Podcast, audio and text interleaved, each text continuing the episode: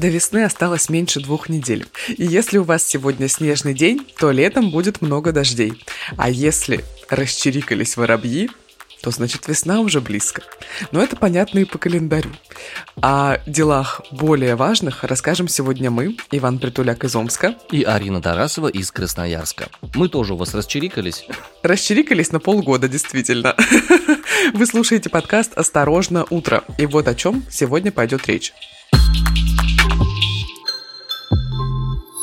Россияне готовы отказаться от части своей зарплаты ради Донбасса. Так считают в Госдуме. Алексею Навальному грозит до 15 лет. Суд над ним отложили снова. Турецкие власти считают российского депутата Адама Делимханова заказчиком покушений на чеченских диссидентов. Вань, ты знаешь, к какой мысли я сегодня пришла, когда готовилась к выпуску? Наши друзья и коллеги из США, вероятно, считают, что вторжение российских войск на Украину может произойти не так, как мы привыкли видеть в кино. Ну, то есть там все заедут на танках и начнут э, стрелять из пулеметов в небо. А, например, если Владимир Путин признает ДНР и ЛНР независимыми государствами. А что тебя заставляет так думать? Ну, потому что я думаю, что если это произойдет, то будет большой международный скандал, который может даже превратиться в военизированные какие-либо действия. Ну, смотри, по этому поводу есть несколько вещей. Для помещения в контекст напомним, вчера в совершенно судорожных порядках было утверждено предложение КПРФ отправить заявление от Госдумы непосредственно президенту Путину о признании ДНР и ЛНР республиками, независимыми, независимыми государствами, и произошло это при удивительном единодушии. Проголосовали вообще все, даже те люди, которые, которые не присутствовали в Государственной Думе в этот момент времени. Все на самом деле в лучших традициях российского голосования. Ну да, что является нарушением регламентов. В общем, по данным «Осторожно новости», голосование частично сфальсифицировано, как минимум два голоса было вброшено. За главу КПРФ Зюганова и за его однопартийца Сергея Обухова вкинуты были голоса. При том, что Зюганов, напомню, находится сейчас на излечении, Обухов тоже отсутствовал в этот момент в здании, где проходило голосование Госдумы. Интересно еще вот что. Перед тем, как прошло это знаковое голосование, была своеобразная такая словесная перепалка между э, депутатом от «Новых людей» Антоном Ткачевым и депутатом от КПРФ Казбеком Тайсаевым. Депутат Ткачев э, сказал, что в случае признания ДНР и ЛНР ситуация может ухудшиться, и ухудшится благосостояние граждан России. Э, дескать, будут проблемы с санкциями, и все ли уверены, что россияне готовы отказаться от 13-й зарплаты и части объема своего холодильника ради благополучия людей из Донбасса? Так спросил Ткачев. А в свою очередь депутат от КПРФ Тайсаев заявил, что он уверен, народ России полностью поддерживает постановление и готов отказаться не только от 13-й зарплаты. Потому что речь идет о 600 тысячах жителей Донбасса. И они граждане РФ. Друзья, какие мы с вами сознательные, оказывается. Конечно. Вот нас даже не спросили, а мы уже готовы. Несмотря на то, что у меня, например, нет 13 зарплаты. И даже если бы была, я бы не стала от нее отказываться. Это было бы неплохо, если бы она была. Но ее нету пока. Значит, где-то, может быть, что-то не, не то ты делаешь, Арина, в жизни своей. А у тебя, значит, есть 13 зарплата? Я что-то не поняла. Ты знаешь, в театре иногда дают, когда хорошо играешь в спектакле. Государственное учреждение. Ну, я вообще-то не про театр. Ну, я понимаю. Я коллега. понимаю. Я понимаю. Поэтому у меня больше, чем одна работа. На всякий случай. Где-то 13 зарплата да перепадет. Смех смехом, а вся эта ситуация накаляет обстановку еще больше, потому что канцлер Германии Олаф Шольц сказал, если Россия признает республики, то это будет политической катастрофой и категорическим нарушением Минских соглашений. А еще это будет нарушением других международных договоров, например, Хельсингского заключительного акта 1975 года, который устанавливает принцип нерушимости границ в Европе а еще Будапештского меморандума 1994 года, подписав который, Россия обязалась гарантировать безопасность и суверенитет Украины. Дошла ситуация до того, что Джо Байден, американский президент, обратился к э, жителям нашей страны с заявлением о том, что э, вы не враги нам. И закончил он свою речь очень интересным способом. Это было все из его обращения? Ну, нет, я не верю, что вы хотите кровавой разрушительной войны против Украины, страны, с которой у вас тесные связи, общая история, с которой вы сражались бок о бок, чтобы положить конец самой страшной войне в истории 77 лет назад. Угу. Финальная фраза достаточно странная такая была. Вторая мировая война была войной необходимости, но если Россия вторгнется на Украину, это будет война выбора и война без причины. Об этом заявил президент США, соответственно. Это намек на третью мировую или что? Я не знаю, на что это намек. В этих ситуациях у меня чувство юмора отключается и включается режим паники.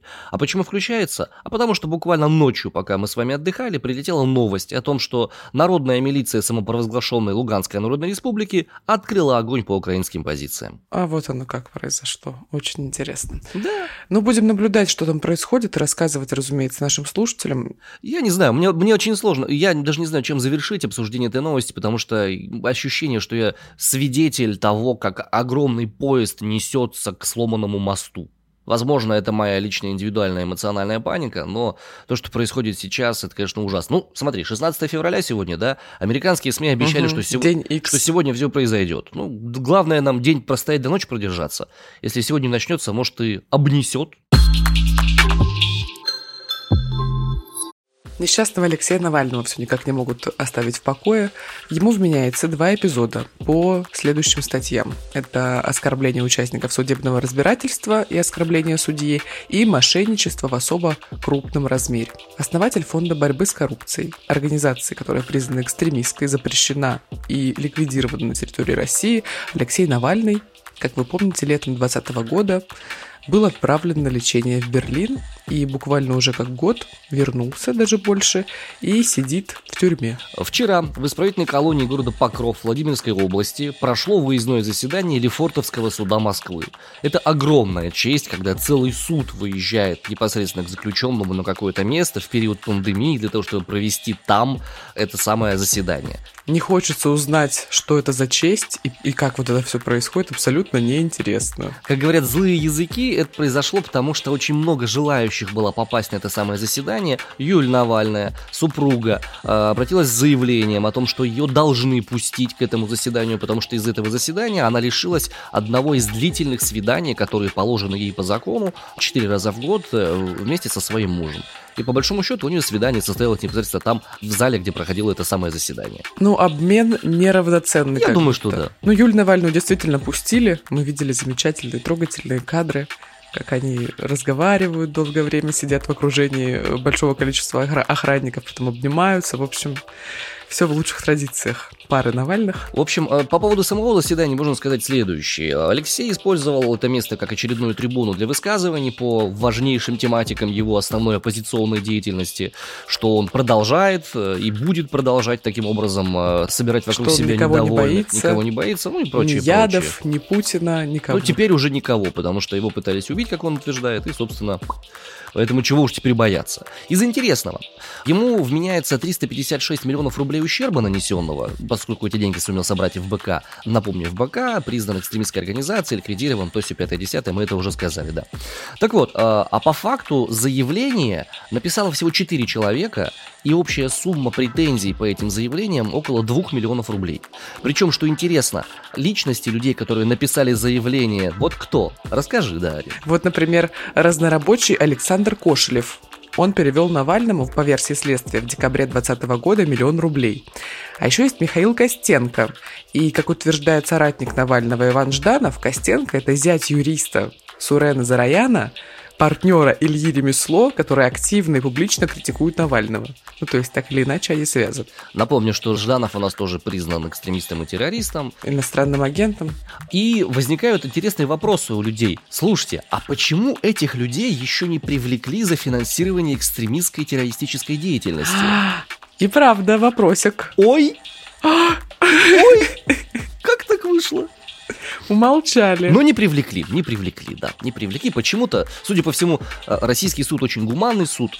Вот, как бы человек миллион рублей отправил на экстремистскую организацию. Случайно, не специально, он не виноват. Собственно. Но она экстремистской стала после того, как он отправил. Он, он не виновен. Ну, ну да, хорошо. Ну, то есть Навальный виновен, а он не виновен. Это, ну, ну, бывает, ладно, хорошо. За организацию экстремистского сообщества. Все-таки не он руководил экстремистской организацией. Да, согласен. Ты, в общем, думаешь, что говоришь действительно, людей обвиняешь? Молчу, господи, милосердие – это основная ценность, скрепа духовная Российской Федерации вообще. Я хочу напомнить, что традиционные ценности пока на паузе, так что ты ими тоже особо не оперируй. В общем, завершилась вся эта история тем, что прокурор зачитывала 104 случая оскорбления суда, среди которых были чудные цитаты, которые говорил Навальный. Если вам на стол поставить немецкий пулемет, вы отлично будете смотреться. Ой, мое любимое слово, знаешь, какое, которым он назвал судью?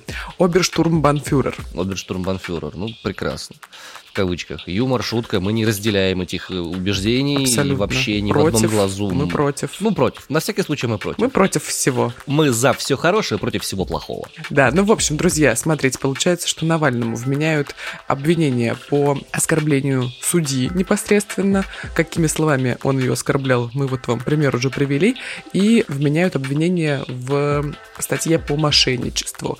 Грозит ему до 15 лет, суд отложили над ним до 21 февраля, до следующей недели. А сколько еще такие отложки будут происходить, нам неизвестно, вероятно, еще случатся, как показывает практика. Ну вот как-то так.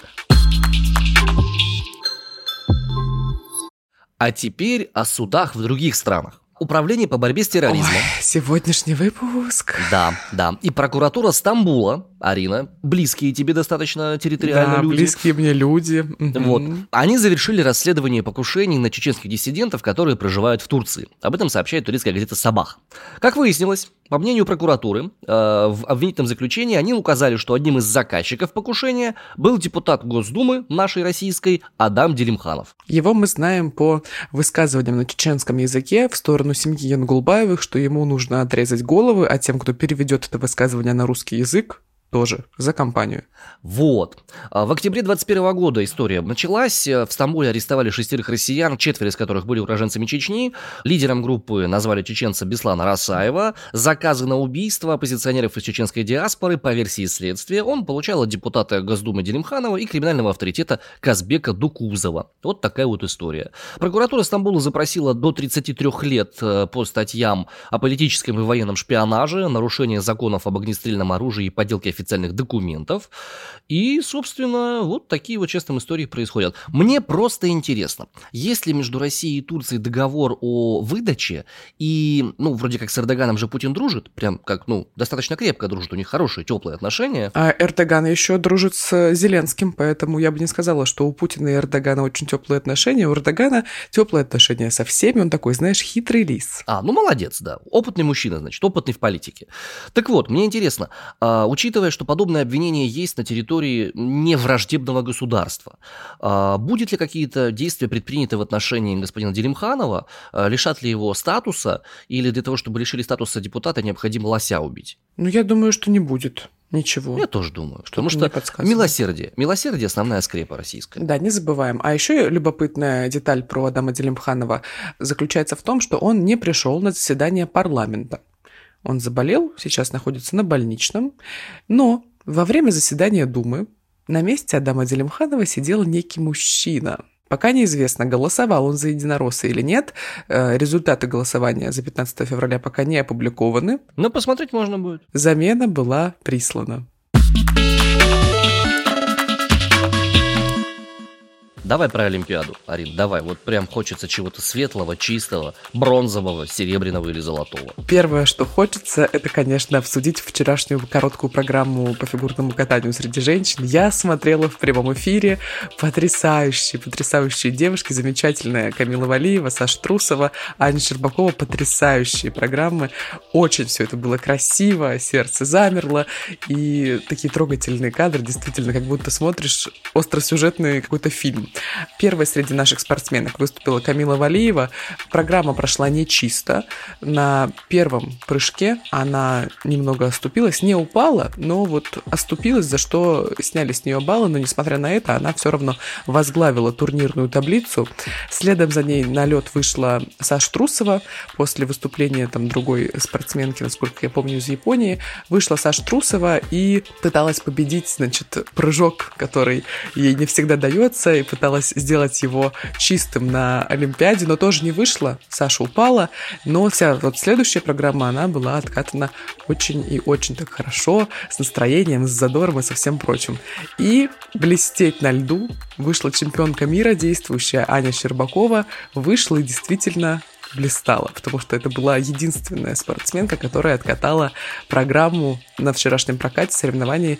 Программу она откатала чисто, но, несмотря на это, стала только лишь второй сразу после Камилы Валиевой. 17 февраля пройдет произвольная программа среди девушек. И вот там мы, конечно же, надеемся на то, что все три первых места будут за нами. Есть мечты, конечно, об этом. А, но я все-таки про свое, про омское хоккей. Короче, какие-то странные штуки происходят. Помните, 5-6 была история между в матче Россия и Чехия? Так вот, чехи внезапно уступили Швейцарии со счетом 2-4 и вылетели из турнира. Ты. Напомню, Чехи была единственная команда, которая обыграла Россию на групповом этапе. В итоге соперником российских хоккеистов становится Дания по четвертьфиналу. Она в квалификации победила Латвию со счетом 3-2. Россия-Дания пройдет сегодня в 9 утра по московскому времени, то есть, когда вы слушаете этот подкаст, уже начнутся первые выкатки. Сборная России уже встречалась с датчанами на групповом этапе, победила со счетом 2-0. Есть ощущение, что, собственно, четвертьфинал пройдет в нашу пользу. Конечно, загадывать нельзя, потому что, ну, странные вещи, разные происходят. Это игра. Шайба круглая, в конце ну, будем концов. надеяться. Но датчане, не сказать, чтобы самые сильные соперники на этом турнире. Вчерашний день принес нам две медали. Российские биатлонисты завоевали бронзу в эстафете. Ой, какая это была драматичная гонка. Какая драматичная, потому что три первых атлета, они шли с сильным отрывом и шли на золото.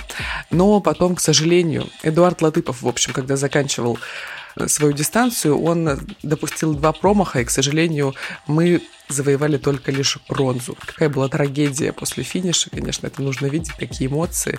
Очень и очень жаль, но нужно сказать, что мы поддерживаем наших спортсменов, несмотря даже на то, что золото ну, не получилось взять, ну ничего страшного. Зато наши российские конькобежцы завоевали серебро в командной гонке преследования, что тоже приятно и замечательно, спасибо им. Итак, давай посмотрим, что у нас сейчас в общем зачете имеет место быть. В настоящий момент на первом месте в медальном зачете располагается Норвегия, у нее 12 золотых, 7 серебряных, 7 бронзовых, общая сумма 26. Россия находится сейчас на девятом месте, у нас в сумме 20 медалей, мы вторые после Норвегии по общему числу, у нас 7 серебряных, 9 бронзовых и 4 золотых медали на сегодняшний день. Вань, можно зайти в Твиттер, написать там что-нибудь про твой любимый фильм, поставить нужный хэштег и отправиться за счет Академии киноискусств США в Лос-Анджелес. А, круто, то есть я могу сказать, что «Бойцовский клуб» мой любимый фильм, и меня отправят на Оскар? Да, знаешь почему? Н- нет, не знаю. В Твиттере началось голосование, зрительское голосование за лучший фильм. И нужно ставить хэштег специально, когда пишешь, что ты считаешь «Бойцовский клуб» лучшим. Хэштег «Oscars Fan Favorite». Это, наверное, про текущих, которые сейчас претенденты. Нет-нет-нет. Участвуют любые фильмы, даже которые не номинированы на Оскар в этом году. Хо! Но «Бойцовский клуб» не участвует. Участвуют только те, что вышли в 2021 году. Так выглядит разочарование на лице Ивана Притуляка. Но если тебе что-то понравилось в 21-м, то ты можешь легко выдвинуть это кино на Оскар, на приз зрительских симпатий, грубо говоря. И действительно, пять человек, которые поучаствуют в такой активности, они получат разные подарки, типа подарки от стриминговых сервисов, походы в кино на год и все прочее. Ну и, конечно же, призы от Американской киноакадемии. А еще три человека их выберут каким-то способом волшебным, неизвестным мне, и отправят действительно за счет Американской киноакадемии смотреть Оскара вживую в Лос-Анджелесе. Ништяк. Давай тогда попробуем такую вещь сделать. А, какой фильм ты бы хотела, чтобы поддержали в Твиттере? Слушай, ну, например, выходил «Французский вестник», фильм Уэса Андерсона. Абсолютно поддерживаю тебя в этом выборе. Совершенно про него забыл, потому что я считаю его больше авторским кино, нежели оскаровским непосредственно, потому что, ну, на любителя реально вещь, но почерк Уэса Андерсона мне, безусловно, нравится, и я бы поддержал. И вот прям поддерживаю целиком и полностью. Это круто. А еще выходил фильм про принцессу Диану под названием «Спенсер», где в главной роли Кристен Стюарт, но она немножко номинирована немножко номинирована на Оскар. Сама по себе номинирована. Сама да? по себе Кристен Стюарт номинирована, да. Но фильм «Спенсер» насколько я помню, он не номинирован на а, звание лучшего фильма. Еще выходила замечательная картина с Бенедиктом Кэмбербэтчем «Кошачьи миры» Луиса Уэйна. Очень такой милый, теплый фильм. Да, милый, теплый, странный. Не очень оскаровский, на мой вкус, по сравнению с Уэсом Андерсоном. Ну ладно, окей, я не навязываю. Короче, я буду за Уэса Андерсона голосовать. Ну, в общем, остановимся на Уэсе Андерсоне. Все, он красавчик. Давайте за него, господа, в Твиттере. Как там правильно хэштег называется? Oscars Fan Favorite. Голосуйте и, может быть, отправитесь в Лос-Анджелес, будете нам оттуда комментарии присылать для подкаста. Аудио. Я буду вообще очень рад сильно. Ну и завершаем мы наш сегодняшний выпуск традиционным метеорологическим путешествием. Ну да, вероятно, в Лос-Анджелес мы с тобой не поедем, вот так хотя бы э, в Галышманово, Тюменской области отправимся. Там сегодня минус 7 и понадобится теплая одежда. Вот это да, в феврале и понадобится. Ура! Э, В задах Костромской области сегодня минус 2 и ярко светит солнышко. А в голых буграх Ростовской области теплее всего. Там плюс 8 и переменная облачность. Какая бы погода ни была в том месте, где вы живете, драгоценные наши, здесь в «Осторожно утро» всегда яркое солнце, которым мы высвечиваем самые актуальные новости, которые произошли в мире и в России, пока вы отдыхали, занимались делами праведными. А, С вами по-прежнему двое сибиряков, Арина Тарасова из Красноярска. Иван Притуляк из Омска. И мы очень любим, когда вы ставите оценки нашему подкасту на Apple подкастах и оставляете комментарии в социальных сетях нашей студии подкастовой «Осторожно, подкасты». И, конечно, мы балдеем и очень сильно радуемся, когда вы слушаете новые подкасты, которые наша студия выпускает. Вот, например, подкаст «Киберпанк», который мы. К нам же придет его автор Сережа Простаков в пятницу и расскажет о том, что это за подкаст. Кстати, господа, в эту субботу в обязательном порядке Будем обсуждать олимпийское наследие. олимпийские стройки. Олимпийские стройки, в том числе олимпийское наследие, что остается нам после игр. Например, заброшки в Афинах 2004 года или какие-то развалины после чемпионата мира, например, в ЮАР и так далее. А что осталось в Сочи после игр 2014 года? Обалденные спикеры у нас есть, э, урбанисты, архитекторы, которые очень точно и круто рассказывают о том, что там происходит. Ребят, это действительно стоит послушать, потому что это живая история, которая разворачивается в наших с вами глазах. Прошло Сочинской Олимпиады всего 8 лет, но уже сейчас там происходят огромные градостроительные целые процессы, и очень интересно, каким образом с олимпийским наследием обходятся в нашей стране и в других странах, потому что есть чем сравнить. В общем, будем обсуждать использование олимпийской инфраструктуры, а вернее не использование олимпийских объектов, и то, как делать это рациональнее, умнее и не застраивать нашу планету просто так ради очередных соревнований по хоккею. На этом у нас на сегодня все. Несмотря на эту шпильку в адрес хоккея, я по-прежнему уважаю и очень сильно поддерживаю соведущую Арину Тарасову. Вань, я и тебя уважаю и поддерживаю с твоим, как тебе сказать, Ну уж скажи как-нибудь, давай. ну, с твоей любовью к хоккею. Спасибо. Услышимся с вами в спецвыпуске в полдень по Москве в субботу, ну а завтра по традиции встречаемся в обязательном порядке утром Москвы с новым выпуском подкаста «Осторожно, утро». Пока! Все, адьюшечки.